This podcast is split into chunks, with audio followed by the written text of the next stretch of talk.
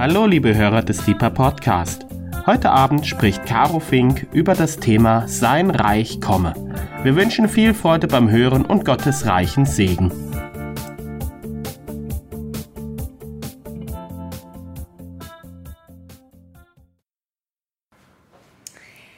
Ja, schön, dass ihr eingeschaltet habt. Ich bin die Caro aus dem Gebetshaus in Freiburg und ich habe heute eine Lehre vorbereitet mit dem Titel Sein Reich komme, die Schlange, die Kirche und Israel.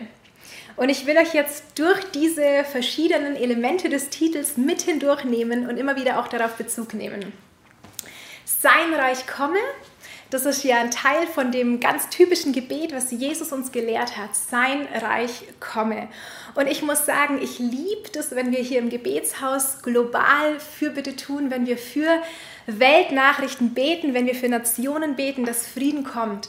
Und ich habe irgendwie gemerkt, dass wir meistens in der Phrase enden, Jesus, einfach dein Reich soll kommen. So. Die Zusammenfassung unserer Gebete heißt, Jesus, dein Reich komme. Weil diese Welt ist nicht in Ordnung und sie ist erst dann in Ordnung, wenn Jesus wiederkommt als der Frieden, Friedensfürst, der dieses Friedensreich auf Erden aufbauen wird sein Reich. Was, aber was bedeutet das eigentlich? Also es hat bestimmt viele Dimensionen, auch gerade diese geistliche Dimension, was wir auch in Römer lesen, sein Reich ist Gerechtigkeit, Friede und Freude im Geist und das ist auch eine wunderbare Dimension, die ganz wichtig ist.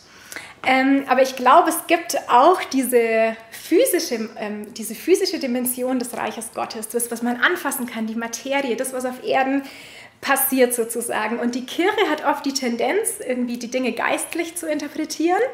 Und das Judentum auf der anderen Seite, dem geht es ganz viel eigentlich um das, was man anfassen kann, das Physische und die Materie. Und ich möchte heute in meiner Lehre ähm, also eben eher so ein bisschen auch auf diese Dimension fokussieren, dass das Reich Gottes ins Sichtbare kommt, dass es was zum Anfassen ist, dass es wirklich auch einen König hat, Jesus, der ein Friedensreich auf Erden aufbaut. Aber ich möchte dabei nicht vergessen, natürlich ist es was ganzheitliches, das Reich Gottes. Es ist auch schon angebrochen, es ist auch schon in uns.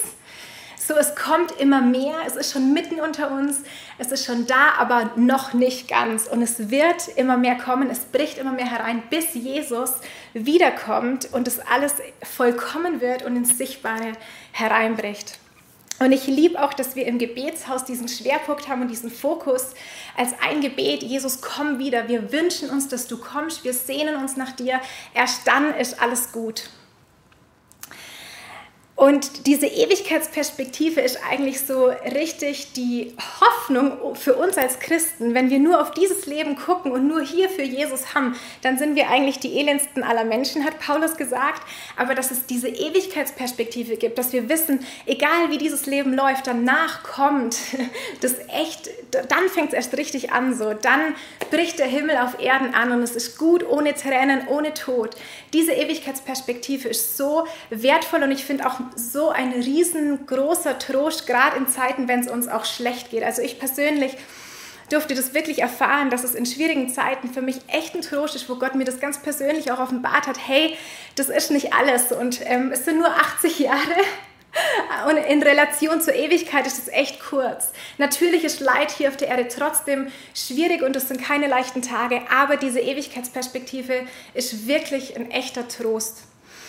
Und ich glaube aber auch, wenn es uns gut geht, wenn die Umstände gut sind, dann ähm, sollte in uns trotzdem so diese Sehnsucht nach Jesus da sein, weil eigentlich ist es hier einfach so lange nicht okay, bis Jesus ganz wiederkommt. Und auch wenn unsere Umstände gut sind, ähm, wäre es schön, wenn wir diese Sehnsucht nach Jesus hätten. Und ich will diese Sehnsucht in meinem Herzen kultivieren, dass ich, egal ob es mir gut oder schlecht geht von den Umständen in diesem Leben, dass ich mich danach sehne, dass Jesus kommt und dass wir beten, dass er bald kommt. Und ich glaube, das ist auch so eine, ähm, ja, einfach ein Auftrag von uns, so auch auf dieses zweite Wiederkommen Jesus ähm, zu warten, ihn zu erwarten, den Weg für ihn vorzubereiten. Und ich möchte einfach in Corona-Zeiten auch noch hinzufügen, dass ich äh, jetzt diese Lehre auch gehalten hätte, wenn keine Corona-Zeit gewesen wäre. Ich bin nicht jetzt irgendwie mit Weltverschwörung und so weiter. Ich ähm, will mich auch nicht festlegen auf Zeitpunkte, wo Jesus wiederkommt. Ich glaube nicht, dass das die letzte Krise der Menschheit sein wird. Ähm, genau, also ich hätte diese Lehre gemacht, ob Corona-Zeit ist oder nicht. okay. Ja, Jesus zweites Wiederkommen. Ähm, wohin wird Jesus denn wiederkommen? Jetzt nächste Woche feiern wir Christi Himmelfahrt.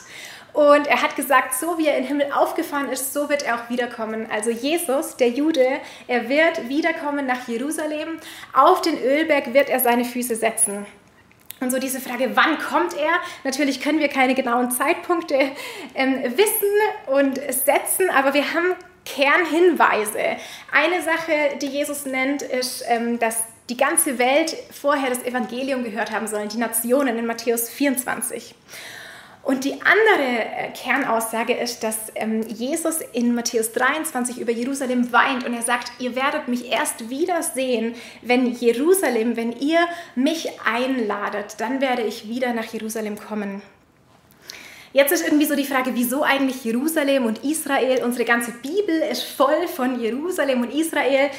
Schwierige Frage. Ich möchte einfach dazu sagen, Gott hat einen Heilsplan geplant und er hat ein Volk gebraucht, durch das er den Messias senden kann. Und er hat einfach gesagt, ich erwähle dazu Israel, ich erschaffe mir dazu ein Volk und er hat es durchgetragen durch die Geschichte und er hat es bewahrt, damit der Messias kommen kann von diesem Volk. Und er hat das Volk geschaffen, damit er die ganze Welt segnen kann. Das finde ich auch ganz wichtig so. Weil wenn Israel ist immer so ein empfindliches Thema, warum Israel und man ist eifersüchtig oder wie auch immer. Aber Gott hat gesagt zu Abraham, deine Nation soll ein Segen sein für die ganze Welt. Gott hat von Anfang an die ganze Welt im Blick gehabt. Und ich glaube auch ganz arg, dass jede Nation eine Berufung hat, dass jede Nation einen Platz in dieser Welt hat, einen Auftrag. Und ich finde den Vergleich von der Familie sehr schön, wenn man sich vorstellt, dass Eltern einfach verschiedene Kinder haben, die sie alle gleich lieb haben.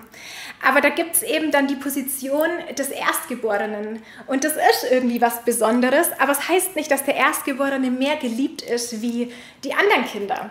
Und man könnte eigentlich einfach sagen, dass Israel Gottes erstgeborener Sohn ist.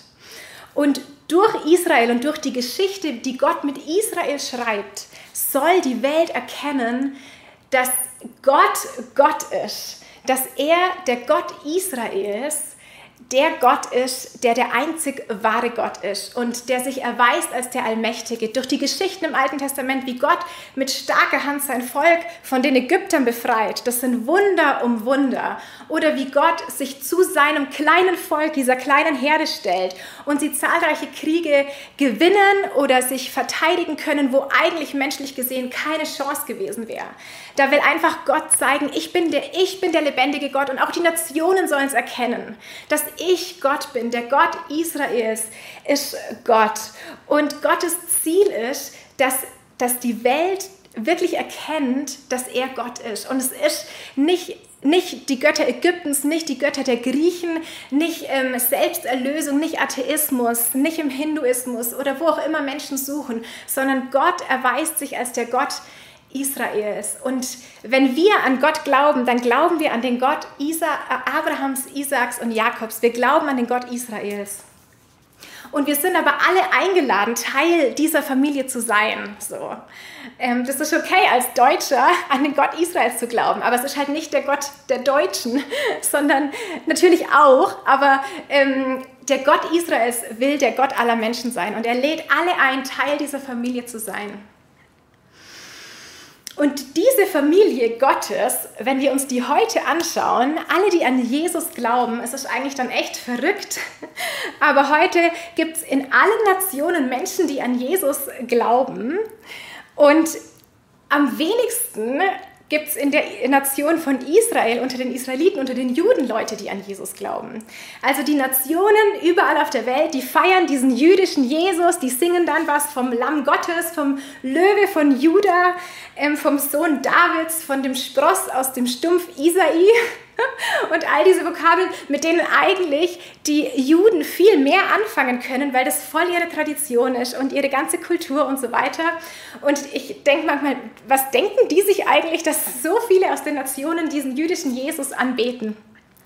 Und von Israel ist aber, wie wir es auch in der Bibel einfach lesen, noch ein Teil verstockt, dass sie Jesus noch nicht sehen, bis die Vollzahl der Heiden reinkommt. Und auch dann wird Israel Jesus erkennen. Aber leider gibt es auch den Teil der Geschichte, dass es einfach auch einen ganz starken Bruch gab zwischen Israel und der Kirche, also und diesen Heidenchristen aus den Nationen. Ähm, die Juden haben sich ganz stark vom Christentum distanziert. Wir werden später noch mal mehr in diese Geschichte, in diese traurige reinschauen. Aber auch ganz vieles vom Judentum ähm, wurde aus dem Christentum rausgeholt, wo wir eigentlich als Heidenchristen einen ganz großen Schatz, einen Reichtum verpassen, wenn wir die jüdischen Feste gar nicht kennen und so weiter. Ähm, also der, der Teufel, die Schlange hat versucht über die Geschichte und hat es auch ja, geschafft und Gott hat es auch zugelassen, irgendwie, dass ein ganz großer Keil zwischen Israel und der Kirche reingetrieben wurde. Also eine ganz große Kluft zwischen den Heidenchristen und Israel. Und in Römer sagt Paulus, dass er aber, dass Gott alle in den Ungehorsam mit eingeschlossen hat. Also zuerst 2000 Jahre war der Fokus auf den Israeliten und da waren die Heiden quasi ähm, die Ungehorsamen. Und dann mit Jesus fängt 2000 Jahre der Fokus auf die Kirchengeschichte an und Israel ist verstockt und sie sind quasi eingeschlossen unter den Ungehorsamen. Und Gott oder Paulus sagt hier, dass Gott alle Heidenchristen, Juden unter den Ungehorsam eingeschlossen hat, damit er sich aller erbarmen kann. Also wir haben hier eine ganz verrückte und auch spannende Geschichte. 2000 Jahre Fokus auf Israel, 2000 Jahre Fokus auf Kirchengeschichte. Und jetzt ist es eine spannende Zeit, weil es diesen Staat Israel wirklich wieder gibt weil es wirklich jetzt auch Juden gibt, die sagen, wir müssen, wenn wir an Jesus glauben, nicht Christen werden, sondern wir sind messianische Juden. Wir glauben an Jesus und es macht uns nur noch jüdischer sozusagen. Und wir als Christen, als Heidenchristen, wir brauchen Israel. Gott schreibt eine Geschichte mit der Welt, eine Heilsgeschichte und die hat Israel mit auf dem Plan, ganz zentral. In Sacharja 8 lesen wir, dass es, dass es eine Zeit geben wird, wo zehn Männer aus den Nationen einen Juden am Kleid packen werden und sagen werden, ihr habt den Gott, der, der real ist. Euer, bei euch ist Gott, ich will mitkommen zu euch. Oder eine andere Geschichte aus der Bibel, die wirklich auch passiert ist, aber die wir auch geistlich deuten dürfen, ähm, die ist die Geschichte von Ruth, der Moabiterin. Sie ist mit ihrer jüdischen Schwiegermutter aus Moab, aus einem Land neben Israel, zurück nach Israel gegangen und sie hat gesagt, ich verlasse dich nicht, meine jüdische Schwiegermutter Naomi, ich gehe mit dir, e-, egal was kommt, so, dein Volk ist mein Volk und dein Gott ist mein Gott. Und Ruth, die Moabiterin, hat dann im Land Israel Boas geheiratet, diesen Israeli, also die Verbindung aus einem Israelit und aus äh, einer Frau aus den Nationen, hat den, den Großvater Davids hervorgebracht, wunderbare Frucht, die Linie, von, von der Jesus später kommt. Und ich glaube, dass wir aus dieser Geschichte einfach ähm, lernen dürfen, dass die Verbindung aus Israel und den Heiden ähm, Christen wir brauchen sie, ja, um Gottes Plan weiterzubringen und ähm, um Gottes Plan, dass der vollkommen wird sozusagen. Und unser Ziel ist ja, dass Jesus wiederkommt. Und Jesus wird erst dann wiederkommen, wenn ähm, Jerusalem ihn einlädt. Wenn Jerusalem ihn einlädt. Also Gott schreibt Geschichte mit der Kirche und mit Israel. Und er wird wiederkommen und er wird sein Reich bei dieser ganzen geeinten Familie aus Kirche und Israel aufbauen. Aber da gibt es diese Schlange, die von Anfang an dagegen gekämpft hat und die auch weiterkämpft, weil die Schlange will nicht, dass Jesus die Herrschaft in dieser Welt bekommt. Die Schlange will nicht, dass Jesus wiederkommt und, und sie selber ähm, die Macht verliert. Und wir wollen jetzt da nochmal in die Wurzeln des Antisemitismus schauen, wo der schon begonnen hat. Und ich möchte euch da mitnehmen in 1. Mose 3, Vers 15. Also wir haben den Garten Eden, wir haben dann den Sündenfall, die Menschen sind getrennt worden von Gott, Krankheit und Tod kommt in die Welt und der Mensch verliert die Herrschaft über die Erde. Und Gott spricht die ganzen Konsequenzen aus, aber dann sagt er, und das ist so schön von Gott, dass er es direkt nach dem Sündenfall ähm, gleich ein Versprechen gibt. In 1. Mose 3, Vers 15, wunderbarer Vers, das erste Versprechen, dass ein Erlöser der Menschheit kommt. Und Gott sagt zur Schlange, und ich werde Feindschaft setzen zwischen dir und der Frau, zwischen deinem Nachwuchs und ihrem Nachwuchs. Und dieser Nachwuchs wird dir, Schlange, den Kopf zermalmen und du, du wirst ihm in die Ferse stechen. Also Gott sagt von Anfang an schon, hey, da gibt es einen Nachkommen von der Eva und dieser Nachkomme, der wird der Schlange den Kopf zertreten. Und die Schlange ist der Teufel und seither ist der Teufel auf der Suche nach diesem Nachwuchs, nach diesem Sohn. Wo ist der Sohn dieser Frau, der mir den Kopf zertreten will? Wo ist dieser Sohn? Und er will verhindern, dass Israel existiert, weil da irgendwo dieser Sohn geboren wird. Er will verhindern, dass dieser Retter, der geboren wird, dass er tun kann, wozu er gesetzt ist und ähm, ihm den Kopf zertritt. Er will auch verhindern, dass dieser Retter ein zweites Mal kommt und deswegen will er verhindern, dass es Juden gibt, weil die müssen ihn ja einladen, dass er wieder kommen kann. Er will töten, er will vernichten und er will hinauszögern, dass ähm, er seine Herrschaft auf Erden verliert. Okay, dann gehen wir ganz kurz ähm, zu Beginn des Volkes Israel, also Abraham, wird erwählt und er hat einen Sohn der Verheißung, der Isaak heißt. Auch hier gibt es schon eine Spannung zwischen Isaak und Ismael. Und dann geht es weiter. Wir haben ähm, Jakob. Und Jakob hat einen Bruder, der eigentlich älter ist, Esau. Doch Jakob hat sich das Erstgeburtsrecht erschlichen und jetzt ist Jakob in dieser Linie der Verheißung. Und wir haben Esau als Bruder, der eifersüchtig ist, der, der Jakob hasst und der ihn eigentlich töten will. Wir gehen nochmal weiter. Jakob hat zwölf Söhne und darunter ist einer Josef. Und Josef ist auch dieser besondere Sohn für seinen Vater irgendwie. Und die elf Brüder von Josef, die mögen ihn nicht. Die sind eifersüchtig, sie wollen ihn loswerden, sie verkaufen ihn nach Ägypten und denken, sie sehen ihn nie wieder. Aber, und Gott kann aus solchen Dingen so was Wunderbares machen. Wir wissen, dass eigentlich das ihr größtes Glück war, dass Josef nach Ägypten gekommen ist, dass er dort dann seine Brüder einladen konnte zur Zeit der Hungersnot und eigentlich sein Volk, diese elf Brüder, die ihn, die ihn gehasst haben, und seine ganze Familie gerettet hat. Und er hat zu seinen Brüdern gesagt, ihr habt es böse gedacht, aber Gott hat was Gutes draus gemacht. Und ich liebe so dieses Muster, das wir allein schon in der Erzvätergeschichte erkennen, bis Josef hin. Und wir sind jetzt in Ägypten und dort wächst dieses Volk ähm, zu, einem, ja, zu einem Volk. Also es vermehrt sich und ähm, über die Jahre kommt auch ein anderer Pharao natürlich an die Macht und er sagt, ich habe Angst, dass dieses Volk zu mächtig wird. Und er sagt, sie sollen Sklaven werden und schließlich sagt er auch, wir wollen alle alle Söhne der Israeliten töten.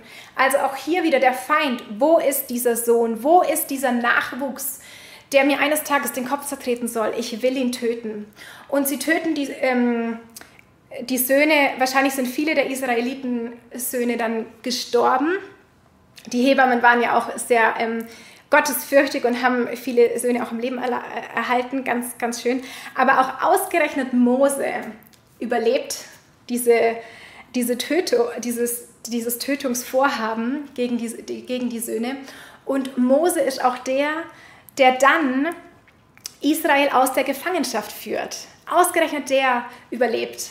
Und das, das ist schon ein Schatten auch auf Jesus, der ja später auch, wo der Kindermord ähm, an, also vom Her König Herodes angesetzt wurde und auch Jesus überlebt, der Retter. Ausgerechnet Mose, ausgerechnet Jesus, die beiden überleben. Ja, und dann springen wir ein bisschen weiter ähm, irgendwann schließlich kommt Israel im verheißenen Land an. Und auch hier haben wir einen Sohn, einen ähm, Nachkommen äh, der Frau sozusagen, der heißt König David und er hat ein Königreich. Und wir wissen, er, bevor er seinen Platz als König wirklich eingenommen hat, hat ihn Saul so oft verfolgt. Er sollte getötet werden. Und ich glaube auch hier, dass da der Feind versucht hat, ah, das ist ein großer König, der könnte es sein, dem den, den will ich auslöschen. So, wo ist dieser Sohn? Die Schlange ist auf der Suche nach dem Sohn, den er auslöschen will. Wir springen wieder weiter. Letztendlich kommt ähm, auch das Südreich, also der Stamm Juda, ins Exil nach Babylon. Und ich möchte hier einfach nur erwähnen, ähm, man könnte meinen, das wäre das große Aus für Israel und so weiter, aber Gott erhält, erhält diesen, dieses Volk, er erhält sich einen Rest dieses Volkes ähm, weil er dadurch den Messias senden will. Und er hat diese königliche Linie auch in Babylon erhalten. Und sie sind nicht ermordet worden, sondern es ist eine Fortsetzung bis Jesus. Okay, dann springen wir noch mal ein bisschen weiter zu den Persern. Ähm, und zwar kennen wir die Geschichte, ähm, dass die Esther König, Königin wird am Hof von dem König Ahasveros. Das ist jetzt das Weltreich der Perser. Und dann gibt es diesen bösen Haman, der will auch hier die Juden vernichten. Und wir haben ein Weltreich, das heißt, in allen diesen Nationen des Weltreichs, überall da sind Juden. Und er sagt zu diesem König, es gibt ein Volk, verstreut und abgesondert unter den Völkern, in allen Provinzen deines Königreiches. Und ihre Gesetze sind von denen jedes anderen Volkes verschieden. Und sie halten auch unsere Gesetze nicht, also lass uns sie doch ausrotten. Der König sagt, okay, lass, lass, uns sie ausrotten. Dann wurden überall hin Briefe versandt in die ganzen Nationen des, der Provinzen, um alle Juden zu vernichten, umzubringen und auszurotten, an einem Tag, egal ob jung oder alt. Das wurde als Gesetz erlassen. Also hier auch ganz, der ganz große Versuch und ich würde sagen, dahinter steckt wieder der Feind, löscht die Juden aus, löscht die Israeliten aus. Und Esther hat ähm, gefastet, wahrscheinlich haben sie gebetet als Volk, als, als Volk Gottes und Gott hat es gewendet. Die Juden wurden nicht vernichtet, sondern ähm, ja, sie, sie haben überlebt, sie wurden sogar geehrt und so weiter. Also Gott hat ihr, ihr Gebet gehört. Aber das ist einfach auch ein Beispiel, wie die Juden vernichtet werden sollten, wie die Schlange ankämpft gegen die Juden. Wir springen wieder weiter, überspringen die Griechen, gehen ins römische, in, in die römische Weltherrschaft und kommen schließlich bei Jesus an. Jesus wird geboren und ähm, wir wissen, dass kein Raum für ihn da war. Es war kein Raum für ihn. Der König der Juden, Gott, der Mensch wird, musste in einer Herberge geboren werden. Und ich finde es irgendwie eine Parallele zu, zum Volk Israel einfach, dass ähm, die Juden in dieser Welt eigentlich hier unerwünscht sind. Sie haben eigentlich keinen Platz so. Die passen nicht rein, die sind anders. Das, was auch bei der Esther vorgeworfen wurde, die sind anders. Ähm, das ist ein ganz großer Vorwurf einfach auch immer wieder gegen die Juden. Sie sollen heilig sein, wie Gott heilig ist. Ähm, und Gott ist anders als diese Welt. Er ist heilig, diese Welt ist unheilig. Sie, sie sollen auf ihn hinweisen sozusagen. Und es war kein Raum für Jesus. Ähm, zu diesen ganzen Parallelen, also insgesamt kann man wirklich auch viele Parallelen im Leben Jesu ähm, zu, dem, zu der Geschichte des Volkes Israel sehen. Also zum Beispiel war Jesus ja dann eben auch, er musste nach Ägypten, da war auch das Volk Israel. Jesus war 40 Tage in der Wüste, die Israeliten waren 40 Jahre in der Wüste. Jesus hatte zwölf ähm, Jünger, Israel hatte zwölf Stämme und so weiter. Also ganz interessante Parallelen, aber das nur nebenbei.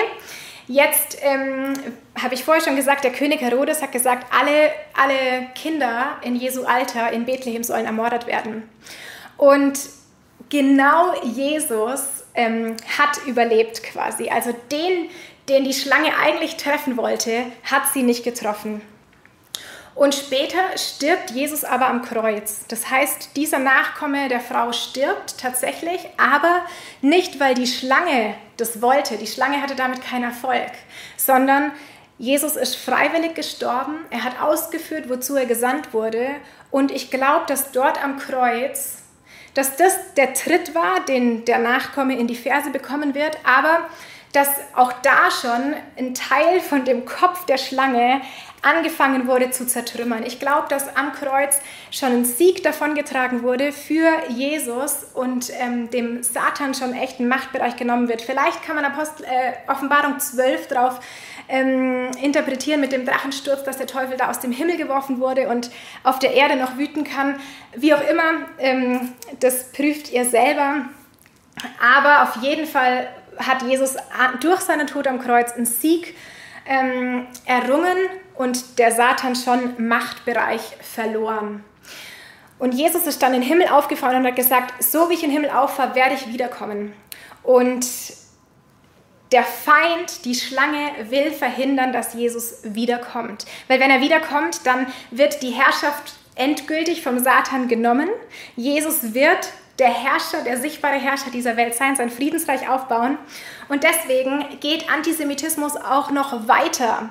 Die Schlange verfolgt weiterhin Israel, verfolgt weiterhin die Juden, weil Jesus kommt dann, wenn Jerusalem Jesus einlädt. Und der Feind will unbedingt verhindern, dass, ähm, dass Juden zu dieser Zeit leben. Weil wenn es keine Juden gibt, die Jesus einladen, dann gibt es auch keine Wiederkunft von Jesus. Okay, wir sind jetzt in der Zeit der Apostelgeschichte. Jesus ist im Himmel und wir haben die Apostel. Und eigentlich waren die Ersten, die an Jesus geglaubt haben, eben Juden.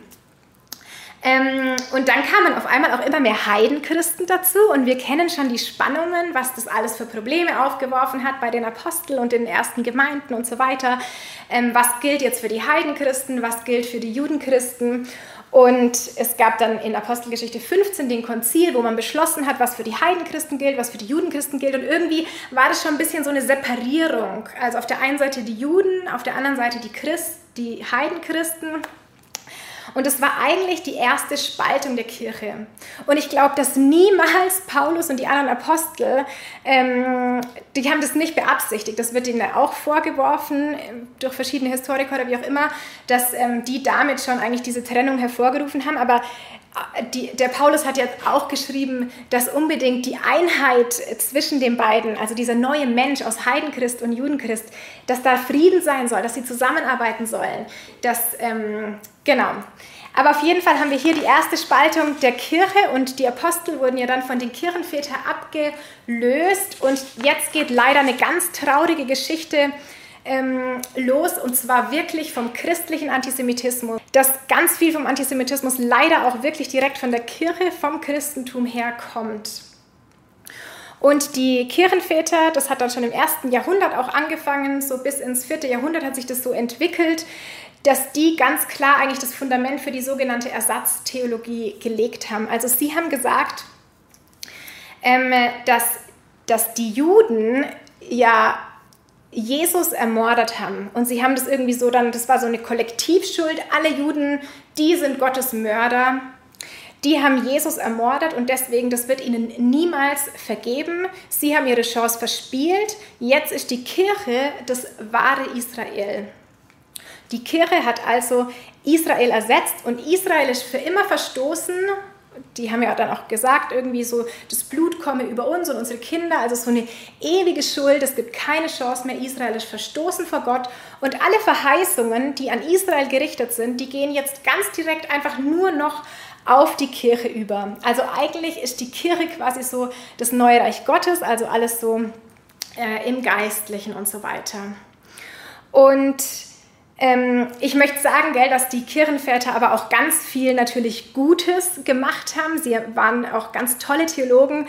Ähm, das möchte ich natürlich nicht hier nur das Negative präsentieren, das ist halt jetzt das Thema. Aber die haben natürlich auch ganz viel Gutes gemacht und wir können ganz viel Tolles von ihnen lernen. Und ich weiß auch nicht, wieso Gott es irgendwie so zugelassen hat, dass der, dass der Feind das so ähm, das benutzen konnte, dass sie irgendwie so antisemitische Fundamente gelegt haben im Christentum.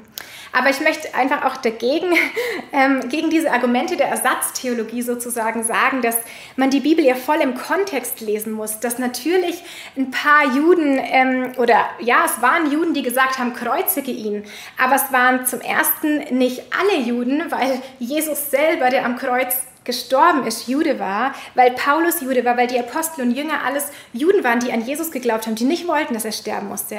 Und außerdem ähm, ist es unser, dass die, dass, dass die Juden gesagt haben, wir nehmen ihn jetzt noch nicht an, ähm, wir wollen, dass er stirbt, ist unser Heil, die Verwerfung ähm, von ihnen ist unser Heil. Also, also er ist auch das Heil der, der Kirchenväter. Ähm, und ja, und Israel ist eine Zeit lang verstockt, ja, aber sie sind nicht ganz verstoßen. Gott würde niemals seinen Bund auflösen. Wenn Gott einen Bund schließt, dann bleibt er dem auch treu. Und ja, vielleicht sind sie zerstreut und unter, unter Gericht. Das ist einfach für eine Zeit lang und nicht, nicht für immer, sondern so lange, bis die, bis die Vollzahl der Heiden reingekommen ist. Also auch wieder gut für uns. Und dann werden auch sie den Messias erkennen. Und die Verheißungen, die an Israel gerichtet sind, ich glaube schon, dass wir die auch für uns ähm, auslegen dürfen sozusagen, aber sie, gehen, aber sie verlieren ganz klar nicht die Bedeutung für Israel, sondern ähm, wir, wir, wir dürfen die Bibel auch weiterhin im historischen Kontext und wörtlich auslegen, wenn es um Israel und Jerusalem geht. Genau, also noch ein paar Sachen, wo irgendwie die ähm, Kirchenväter so als Fundament gelegt haben, dass sie gesagt haben, sie haben Jesus gekreuzigt, sie haben seinen Namen gelästert und sie haben es nicht bereut. Sie sind unbußfertig und ihnen kann nicht vergeben werden. Sie sind streitsüchtig, gehässig, hartherzig, seelenkrank, sündig, verblendet und anmaßend. Juden wurde vorgeworfen von Kirchenseite, dass sie die schlimmsten Kirchenschänder sind, dass Gott sich von ihnen abwendet, dass der Mord an Christus schlimmer war als alles, was sie je zuvor gemacht haben und dass Synagogen Orte des Satans sind. Und dass Juden eigentlich alles so, so Leute sind wie Judas, nämlich Verräter, Feinde und Verfolger von Christen. Und dann ähm, gab es auch so ein Konzil von Nicea, wo das Glaubensbekenntnis ähm, formuliert wurde und wo aber keine Spur davon war, dass wir an den Gott Israels glauben. Das Glaubensbekenntnis ist wunderbar, trotzdem natürlich und hat ganz hat Wahrheit, das bekenne ich auch. Ähm, aber dieser Israel-Aspekt fehlt einfach und sie haben dort wirklich auch bewusst gesagt, Christen sollen den Termin des Passafestes nicht mit den ruchlosen, meineidigen, vater- und gottesmörderischen Juden teilen. Also Ostern wurde bewusst weg vom jüdischen Pessachfesttermin gelegt. Ähm, genau, und dann wurde ja auch das Christentum Staatsreligion im Römischen Reich und damit wurde eigentlich alles noch verschlimmert, also von Kirche und Staat. Und Juden, ähm, also ihre Synagogen und die Privathäuser wurden geplündert und angezündet, Synagogen wurden umgewandelt in christliche Kirchen. Judenchristen sollten eigentlich alle ihre Bräuche aufgeben und zum Christentum konvertieren. Juden und Christen sollten nicht heiraten. Und sie haben halt ganz viele Nachteile bekommen, ganz viel auch ähm, Vorurteile wurde ihnen vorgeworfen. Und es war eine ganz große Trennung zwischen Juden und Christen und eine Verdrängung des Judentums aus der Öffentlichkeit.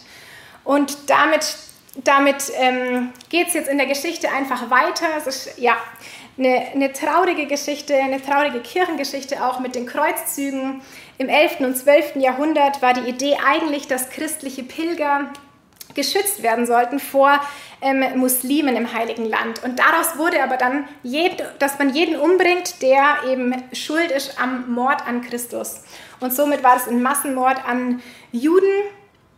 Wir haben dann auch ähm, in den weiteren Jahrhunderten im Mittelalter Vertreibungen, Folterungen, äh, Tötungen, ähm, Schuldzuweisungen, Schuld an Pest und ähm, dann wurden ihnen Morde unterstellt an christlichen Kindern, wo sie gesagt haben, so haben sie auch den Gottessohn umgebracht.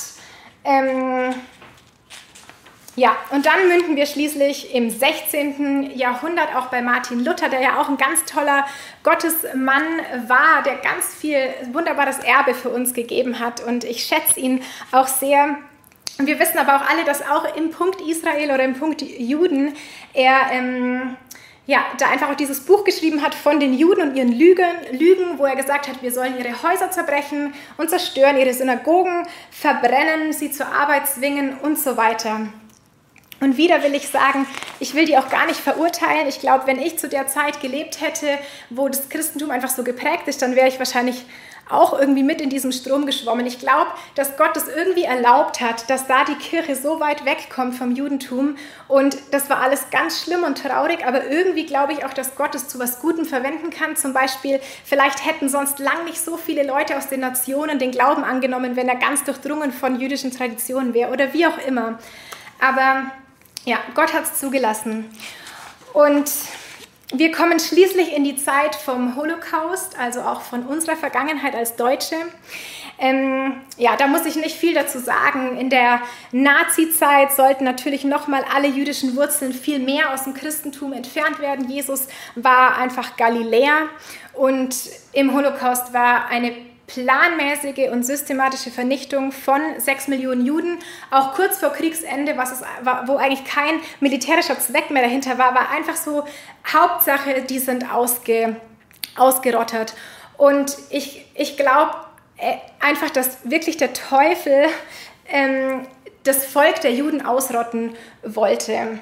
Und vielleicht war es auch seine Stimme, die irgendwie dem Hitler versprochen hat, hey, tausendjähriges Reich so, weil er auch wusste, Jesus wird tausend Jahre regieren, der Feind wird tausend Jahre gebunden sein, die Schlange.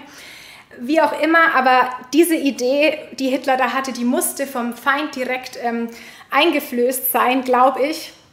Der Feind wollte das Volk der Juden komplett ausrotten und es ist ihm aber nicht gelungen. Es ist ihm nicht gelungen und es wird ihm auch nie gelingen.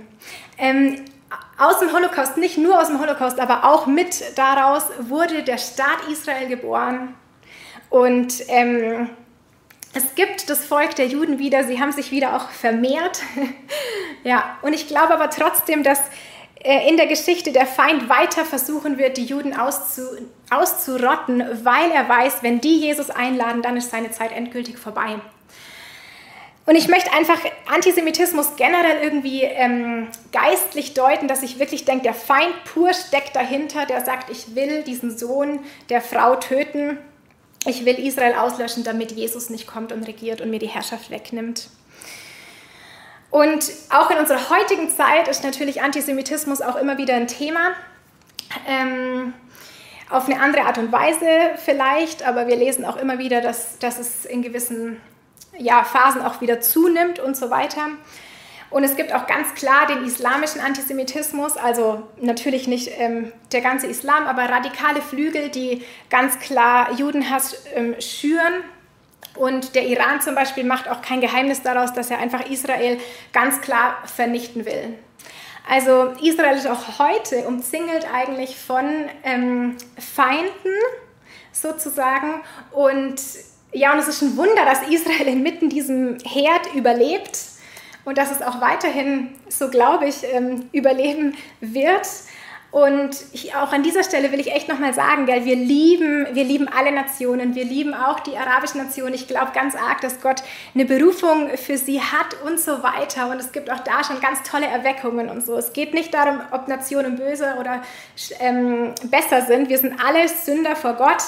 Aber Gott hat halt einen Plan mit dieser Welt und einen Plan mit seiner Heilsgeschichte. Und ich glaube, dass er sich auch in unserer heutigen Zeit als der Gott Israels offenbaren möchte. Er ist immer noch der Gott Israels, der aber alle Menschen liebt, der alle Menschen einlädt, der alle Menschen zu sich ruft. Und Israel wird aber für diesen Heilsplan, dass Jesus wiederkommen wird, gebraucht. Und Gott wird seinen Plan erfüllen. Ja, und es ist auch unser, es ist ja unser Wunsch, dass sein Reich kommt. Dann ist endlich alles gut, Frieden, Gerechtigkeit. Ähm, und wir wollen Wegbereiter sein für Jesu zweites Kommen. Wir sind alle eingeladen. Ja, denn wenn ihre Verwerfung die Versöhnung der Welt ist, was wird die Annahme anders sein als Leben aus den Toten? Israel wird seinen Messias annehmen. Ähm, Verstockung ist Israel zum Teil widerfahren, aber nur bis die Vollzeit der Nation hereinkommen wird. Und wir sind jetzt in dieser spannenden Zeit, wo es eben auch messianische Juden gibt, die wie so eine Brücke bilden können zwischen Israel und der Kirche, weil sie an Jesus glauben und Juden sind. Und ich glaube, dass Gott ähm, ja in dieser Zeit einfach echt Versöhnung schenken will zwischen Kirche und zwischen Israel. dass er immer mehr Versöhnung schenken will und dass er diesen neuen Menschen aus Epheser 2, aus Heidenchristen und Juden ähm, baut. Und wir brauchen uns gegenseitig. Wir, brauch, wir brauchen auch Israel. Wir wollen mit ihnen laufen, weil ihr, sie haben Gott und wir sind eingeladen, dabei zu sein, mit eingepfropft zu sein. So.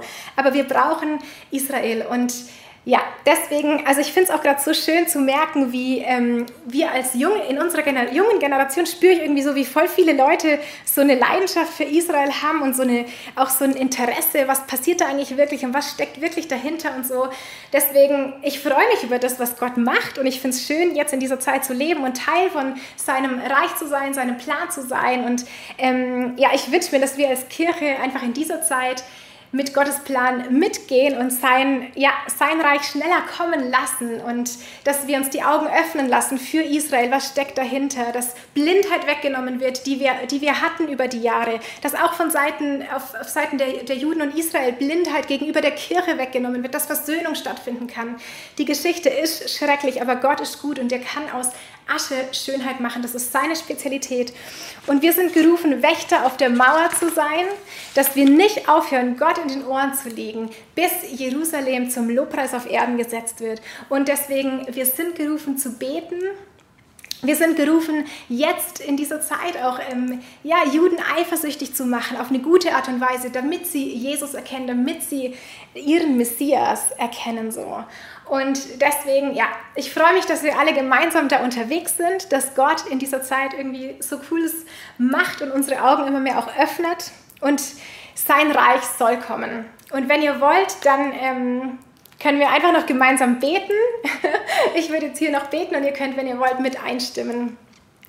Jesus, ich danke dir, dass du der König aller Könige bist und dass dein Reich ein ewiges Reich ist und dass es wahr ist, was du vorhergesagt hast von Anbeginn der Zeit. Du hast es schon so viel erfüllt und du wirst es noch vollkommen erfüllen. Du wirst zurückkommen nach Jerusalem. Du wirst ja dein Reich auf dieser Erde aufbauen, dein Friedensreich und du wirst herrschen und alles wird gut sein und du kommst zum Ziel, Herr. Und ich bete, dass du bald kommst, dass dein Reich immer mehr hereinbrechen kann. Ich bete, dass du uns eins machst als dein Leib, sowohl als Juden als auch als Heidenchristen. Herr, füg uns zusammen und lass uns eine Braut sein, die dich willkommen heißt. Jesus, ich bete, dass du uns setzt als Wegbereiter, dass wir dir den Weg Weg bereiten, dass wir deinen Plan mehr und mehr verstehen und unseren Platz einnehmen können. Jesus, dein Wille geschehe. Du bist gut. Wir alle brauchen deine Barmherzigkeit und sind voller Fehler, aber du bist unser Erlöser und Retter. Und wir lieben dich und wir wollen, dass du kommst. Wir sehnen uns nach dir, Jesus. So, hab du deinen Weg in deiner Kirche, in deinem Leib auf Erden und komm bald, Herr. In Jesu Namen. Amen.